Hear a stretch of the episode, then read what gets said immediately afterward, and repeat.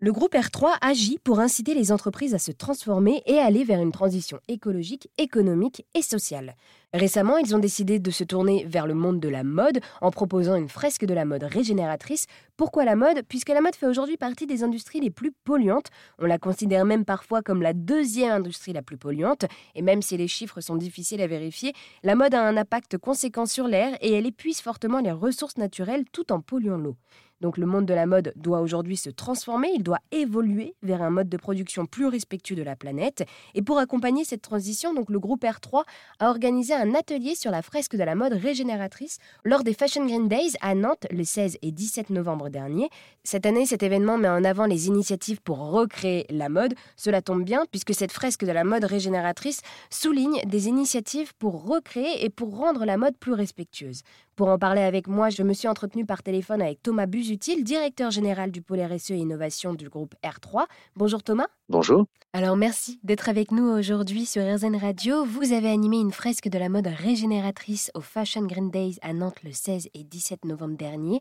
Et alors, pour commencer, est-ce que vous pourriez nous présenter les différentes étapes de cette fresque de la mode régénératrice, s'il vous plaît? C'est de partager déjà la chaîne de valeur. Enfin, est-ce qu'on est bien, on comprend bien et est-ce qu'on est bien d'accord sur c'est quoi les différentes étapes de la chaîne de valeur opérationnelle depuis euh, toute la conception jusqu'à la fin de vie, en passant par euh, l'ennoblissement, la fabrication, euh, euh, évidemment tout ce qui est distribution des, des, produits, et évidemment derrière de faire réfléchir les participants de cette fresque à identifier l'ensemble des enjeux et des impacts qui soient euh, sociaux, environnementaux, sociétaux, qui sont attachés à chaque morceau de cette chaîne de valeur. La deuxième partie, c'est de réfléchir aux solutions. Hein, une fois qu'on a vu, ben, c'est quoi les, impacts et les, risques qu'on a, si je puis dire, par rapport à cette activité, comment on peut répondre de façon positive et constructive à l'ensemble de ces impacts. Donc là, idem, on fait réfléchir les participants de cette fresque et voilà, vous, que ce soit dans votre entreprise ou dans d'autres entreprises qui vous inspirent, quels sont, si on reprend chacun de ces impacts, quelles sont aujourd'hui les solutions, soit que vous avez mis en œuvre, soit que vous connaissez, qui permettent de montrer qu'il n'y a pas forcément une entreprise qui a mis en œuvre toutes les solutions, mais que sur toute la chaîne de valeur, sans exception, on a des solutions, ici et maintenant. Voilà, qu'on ne fait pas de science-fiction et qu'en fait, en réfléchissant tous ensemble, et évidemment, on aide euh, aussi avec un certain nombre de pratiques inspirantes, notamment qu'on a identifiées lors du, du travail sur l'étude qu'on a produite, vraiment, on arrive à démontrer qu'il y a des solutions et que, sous-entendu, évidemment, il n'appartient qu'à nous de les mettre en œuvre. Et si j'ai bien compris, la troisième partie ainsi que la quatrième partie sont liées c'est qu'on pousse, et c'est peut-être ça aussi la vraie originalité de cette fresque, c'est qu'on va jusqu'à euh, réfléchir à, du coup, maintenant que j'ai compris ces solutions-là, en quoi ça fait le pont avec mon modèle économique. Et donc là, on partage un certain nombre de leviers qu'on a identifiés, il y en a cinq, qui permettent de partir d'une solution et de voir comment cette solution peut s'inscrire dans un vrai changement de modèle. Donc, par exemple, les deux premières qui sont liées là aussi, c'est comment je, fais évoluer mon modèle pour passer d'une logique volume à une logique de valeur, parce qu'on sait bien que aujourd'hui euh, faire des business plans où vous allez toujours vendre plus, plus, plus de produits, c'est pas durable, d'accord? Donc aujourd'hui, on a des limites planétaires qui ont été clairement identifiées. Il y en a neuf, on en a déjà en plafonné six, donc il serait peut-être temps d'arrêter. Donc le fait de relier, par exemple, ce, business plan à ces neuf limites planétaires dans cette logique, ce passage de volume à valeur. je ne vais plus me concentrer sur mon chiffre d'affaires de volume, je peux évidemment, je vais être moins obsédé, on va dire, par ce chiffre d'affaires et je vais plus euh, être concentré sur la marge liée à la valeur du produit ou du service que je propose. Puisque l'autre clé de changement euh, dans le modèle, c'est rajouter à la dimension vente de produits une vente de services. Donc on passe du produit à la solution. Solution qui comprend à la fois des produits et des services. Et ce qu'on va chercher, ce qu'on montre, c'est que plus on est capable d'aller vers cette dimension servicielle, vers cette économie servicielle, plus on va alléger notre empreinte. Donc voilà, vous voulez nous montrer que cette chaîne de valeur, c'est-à-dire donc l'analyse des activités principales et secondaires d'une entreprise pour obtenir un produit, cette chaîne de valeur qui est au début décrite comme linéaire, peut être abordée de façon circulaire. Mais alors, pour bien comprendre, est-ce que vous auriez des exemples à nous partager, s'il vous plaît? Une marque comme Patagonia illustre parfaitement tout ce que je viens de, raconter, puisqu'elle est à la fois dans, dans linéaire, elle est aussi sur, euh, on n'est plus dans le volume, hein, c'est euh, Don't Buy This Jacket, hein, c'est la fameuse pub qui avait sorti au moment du Black Friday, et par contre, on essaie d'être dans la valeur du produit qu'on amène, et on développe tout un tas de services de réparation, de recyclage et autres qui permettent en plus d'être circulaires.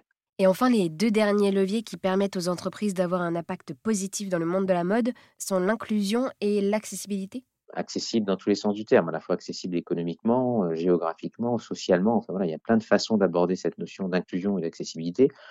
Là, je pourrais prendre l'exemple de l'île lingerie, par exemple, qui est une, une marque de, de, lingerie pour les jeunes femmes à forte poitrine, de façon à offrir une alternative à ces jeunes femmes qui, en plus, ont souvent à leur âge un rapport euh, compliqué, on va dire, à leur corps. Donc, on voit bien que ça, c'est une façon de construire un business model sur une dimension d'inclusion sociale qui va participer à l'estime de soi des jeunes femmes. Et puis le, dernier levier qu'il faut intégrer euh, dans son modèle économique, et lui aussi il est absolument clé, c'est cette euh, approche en termes d'écosystème de partenaires. C'est-à-dire ce, que, ce à quoi renvoient tous ces nouveaux modèles et quand on se met à penser de façon régénérateur, on peut forcément plus tout faire tout seul. Par rapport à tous ces produits, ces services, cette vision circulaire, tout ce qu'on a vu avant, cette accessibilité, cette inclusion, je vais devoir travailler avec un certain nombre de partenaires. Donc ça veut dire qu'il faut, un, que je les identifie, deux, que je sois capable de les embarquer, trois, que je réfléchisse au partage de la valeur. On est dans ce qu'on appelle une cascade de valeur, c'est-à-dire qu'on va avoir des, conventions hein, entre chaque partenaire pour justement définir comment on va répartir cette valeur en intégrant tous ces nouveaux modèles, hein, toutes ces nouvelles dimensions de services, de circularité,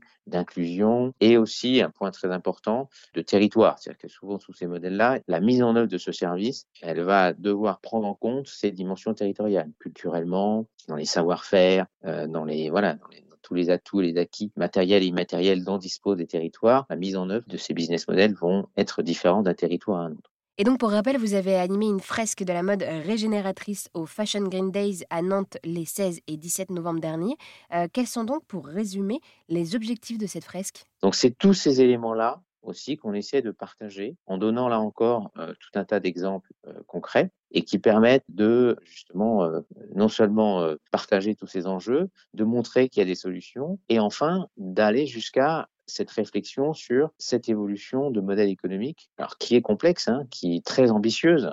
Donc l'idée, c'est que derrière, on le fasse progressivement, mais euh, l'idée, c'est vraiment d'aller jusqu'à ce, cette transition de modèle avec cette ambition de non seulement être contributif, hein, de créer de la valeur euh, sociale et environnementale au-delà de la valeur économique, mais d'être régénératif ou régénérateur. Donc c'est là aussi euh, d'apporter en plus euh, cette idée de, de, restauration, de réhabilitation, de réenrichissement, si je puis dire, à la fois matériel et immatériel, parce que euh, régénérer des savoir-faire, régénérer des cultures, voilà, ce sont des, des, choses qui peuvent être matérielles, immatérielles, et qu'il faut prendre là aussi dans cette vision très très globale et très très holistique, pour employer un, un gros mot, voilà, mais qui est, qui est un, un, mot très important dans toute cette, cette façon et cette dynamique d'appréhender son modèle économique. Eh bien, merci beaucoup Thomas d'avoir répondu à toutes mes questions et pour en savoir plus, je vous donne rendez-vous sur le site du groupe R3 qui a imaginé cette fresque, ainsi que sur airzen.fr où vous trouverez toutes les informations nécessaires.